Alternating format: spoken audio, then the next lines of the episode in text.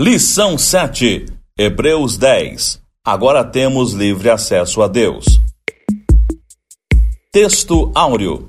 Tendo, pois, irmãos, intrepidez para entrar no Santo dos Santos pelo sangue de Jesus. Hebreus 10, 19. Leitura bíblica para estudo. Hebreus 10, 1 a 25. Verdade prática. O véu foi rasgado por mãos invisíveis de cima para baixo, indicando que a salvação vem de Deus e que todos podem ter acesso a ela. Introdução Após reiteradas afirmações sobre a eficácia da morte de Jesus para perdão de pecado nos versos 1 e 18, o autor convida os leitores a se aproximarem de Deus com ousadia. Diz ele: Tendo, pois, intrepidez para entrar no Santo dos Santos. Tópico 1 O sacrifício eficaz em Jesus. Hebreus 10, 1, 18. Subtópico 1 Sacrifícios transitórios. Hebreus 10, 1. Ora, visto que a lei tem sombra dos bens vindouros, não a imagem real das coisas, nunca jamais pode tornar perfeitos os ofertantes com os mesmos sacrifícios que ano após ano, perpetuamente, eles oferecem. Para os leitores de origem judaica que consideravam a lei de Deus como a sua possessão mais preciosa, a afirmação do autor, a lei tem sombra dos bens vindouros, deve ter sido impressionante.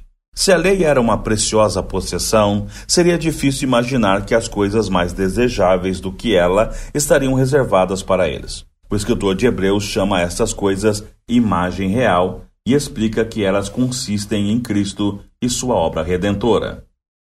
Subtópico 2 Jesus, o sacrifício definitivo. Hebreus 10, 9. Então acrescentou: Eis aqui estou para fazer, o Deus, a tua vontade. Remove o primeiro para estabelecer o segundo. Cristo veio ao mundo para fazer a vontade de Deus. Ao fazer essa vontade, Cristo ofereceu o seu corpo como sacrifício, cumpriu os requerimentos do sacerdócio araônico e pôs um fim aos sacrifícios levíticos. Ele removeu o primeiro sistema sacrificial baseado na antiga aliança para estabelecer o segundo, cumprindo de uma vez por todas através do sangue da nova aliança.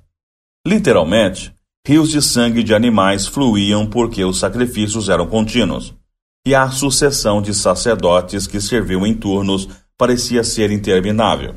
Além do mais, os sacrifícios oferecidos pelo sacerdote levítico eram incapazes de livrar o homem do pecado. Que diferença entre o sacerdócio que fazia suas obrigações religiosas no santuário e Cristo, que se assentou à direita de Deus depois de oferecer o seu único sacrifício para sempre. Subtópico 3 Perdão e santificação. Hebreus 10, 17. Acrescenta: Também de nenhum modo me lembrarei dos seus pecados e das suas iniquidades para sempre. Todo crente recebe esses benefícios do sacrifício de Cristo na cruz, seus pecados são perdoados, sua consciência é purificada, ele tem paz com Deus, certeza da salvação e o dom da vida eterna. Na nova aliança, os pecados são perdoados e esquecidos. Jesus ensina a seus discípulos a oração do Pai Nosso, ao qual ele acrescenta o comentário: Porque se perdoardes aos homens as suas ofensas, também vosso Pai Celeste vos perdoará. Se, porém, não perdoardes aos homens as suas ofensas, tampouco vosso Pai vos perdoará as vossas ofensas. Nós também devemos perdoar e viver pelo princípio de que pecado perdoado é pecado esquecido. Tópico 2 Livre acesso a Deus. Hebreus 10, 19 a 25. Subtópico 1. Tendo intrepidez. Hebreus 10, 19. Tendo, pois, irmãos, intrepidez para entrar no Santo dos Santos pelo sangue de Jesus. Nós somos até mesmo encorajados a nos achegarmos à presença de Deus com confiança, ousadia. Só se tem ousadia quando se tem confiança em alguém ou em alguma coisa. E nossa ousadia, conforme descreve o autor sagrado, advém do sangue de Jesus. Pelo sangue de Jesus, passamos a ter ousadia. Não apenas para entrar no santuário e nos dirigirmos a ele. como também para buscar a santificação. Bem-aventurados aqueles que lavam as suas vestiduras no sangue do Cordeiro, para que se lhes assista o direito à árvore da vida e entre na cidade pelas portas. Essa cidade santa é de fato um verdadeiro santuário, visto que o Senhor Deus Todo-Poderoso e o Cordeiro é o seu templo. Nela entrarão aqueles que foram lavados no sangue do Cordeiro divinal. Isto sim nos dá ousadia e devemos colocá-la em prática. Subtópico 2 Santo dos Santos Hebreus 10, 19 Tendo, pois, irmãos, intrepidez para entrar no Santo dos Santos pelo sangue de Jesus. No Antigo Testamento, somente o sumo sacerdote podia entrar no santuário interior uma vez ao ano como representante do povo. Para isso, ele tinha que cumprir rigorosas instruções antes de atravessar o espesso véu ornado com a figura de querubins que fazia a separação entre o santo lugar e o santo dos santos. Então, ele entrava na presença de Deus para aspergir sangue sobre a arca para expiar os pecados. Qualquer outra figura que atravessasse o véu encontraria a morte certa. O mesmo destino teria o sumo sacerdote se o fizesse sem observar qualquer os ritos da lei. Na nova aliança, porém, nós temos livre acesso, porque Jesus derramou seu sangue por nossos pecados de uma vez por todas. Subtópico 3. Pelo sangue de Jesus. Hebreus 10, 19. Tendo, pois, irmãos, intrepidez para entrar no Santo dos Santos, pelo sangue de Jesus. O crente recebeu uma confirmação dupla sobre poder aproximar-se de Deus, primeiro, porque ele tem confiança no sangue derramado de Jesus, e segundo, porque Jesus é o grande sacerdote sobre a casa de Deus.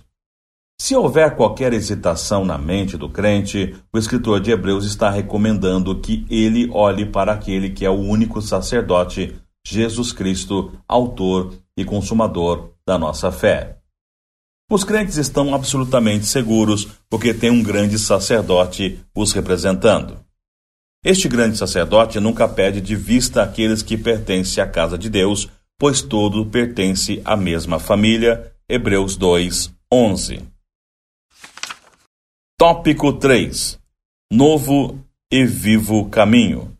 Hebreus 10, 20 a 25. Subtópico 1 O véu rasgado. Hebreus 10, 20.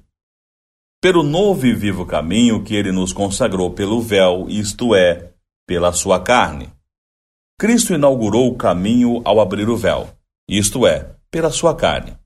Na sua morte, o véu do Santo dos Santos rasgou-se de cima a baixo. Da mesma forma, o corpo de Jesus teve de ser quebrado, e seu sangue teve de ser derramado para abrir nós o caminho para Deus. Jesus derramou seu sangue por nossos pecados e por causa de sua morte, o véu do santuário se rasgou em duas partes, de alto a baixo. Pelo sacrifício na cruz, Cristo removeu o véu entre Deus e seu povo. Subtópico 2 Coração sincero e puro. Hebreus 10, 22. Aproximemo-nos com sincero coração, em plena certeza de fé, tendo o coração purificado de má consciência e lavado o corpo com água pura. O coração é o centro de nossa vida moral. A palavra sincero descreve o coração de uma pessoa que é honesta, genuína, comprometida, confiável e sem engano. Quando o coração do crente é sincero, a fé é evidente com uma certeza completa. O crente tem uma completa confiança em Deus porque ele aceita totalmente a verdade do Evangelho. Por outro lado, a dúvida mantém o crente longe de Deus. A dúvida ofende, enquanto a fé exalta. Coração purificado de má consciência e lavado o corpo com água pura refere-se ao interior, coração, e ao exterior, corpo. A frase lavado o corpo com água pura nos lembra o batismo, mas o batismo em si mesmo é somente um ato externo objetivamente experimentado.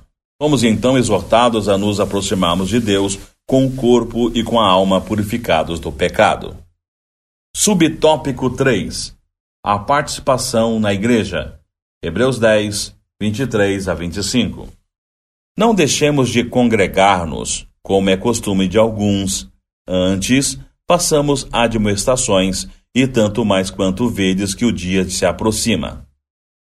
Primeiro, guardar firme a confissão da esperança.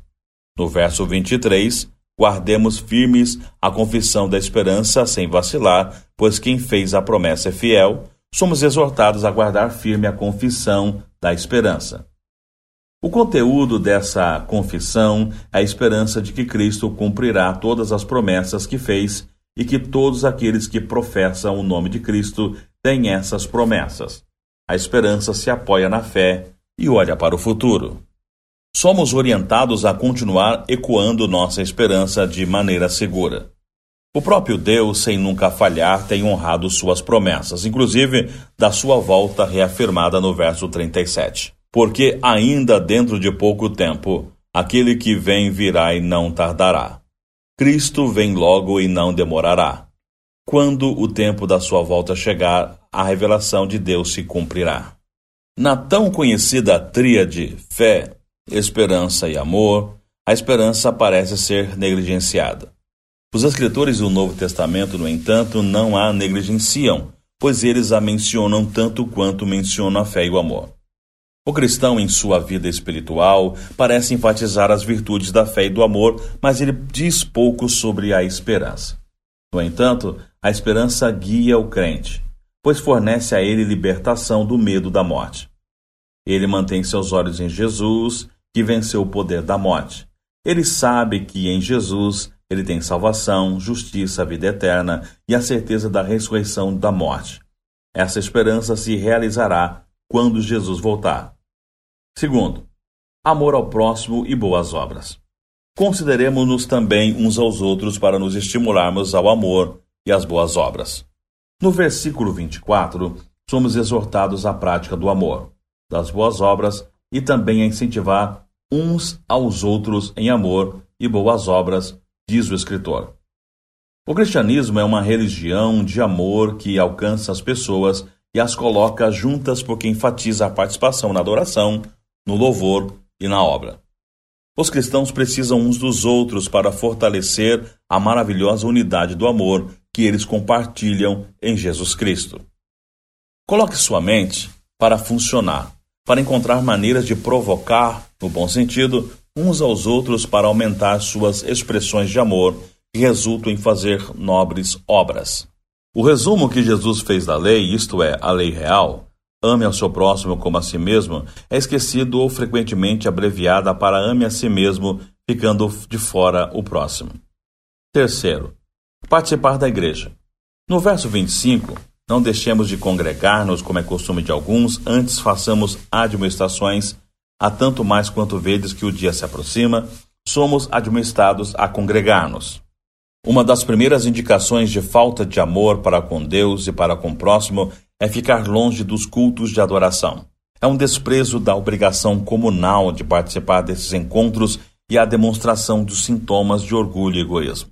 Aparentemente, alguns membros da congregação dos Hebreus, para quem a epístola é originalmente endereçada, mostravam negligência em frequentar os cultos religiosos. Eles faziam isso deliberadamente, abandonando a comunhão dos santos.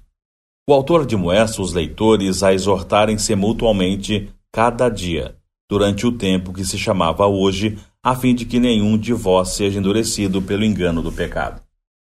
Ele entende que entre alguns membros o zelo espiritual havia declinado.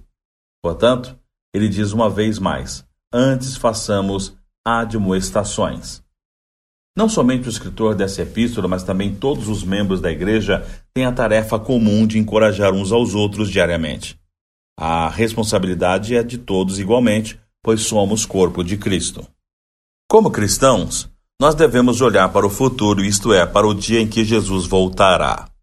Quanto mais perto estamos daquele dia, mais ativos devemos ser em estimular uns aos outros a mostrar amor e fazer obras aceitáveis a Deus. Quando o crente vai ao culto de adoração, ele expressa seu amor por Jesus. Ele entende que Jesus, cabeça da igreja, está presente no culto e deseja sua presença. Dizendo isso de forma diferente, a cabeça da igreja não pode funcionar sem o corpo.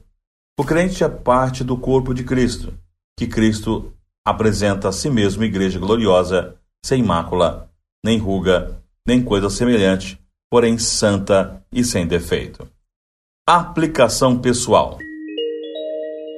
Que maravilha poder escutar que temos livre acesso à presença de Deus. Aproximemo-nos do Pai com fé e confiança através daquele que nos ofertou a salvação.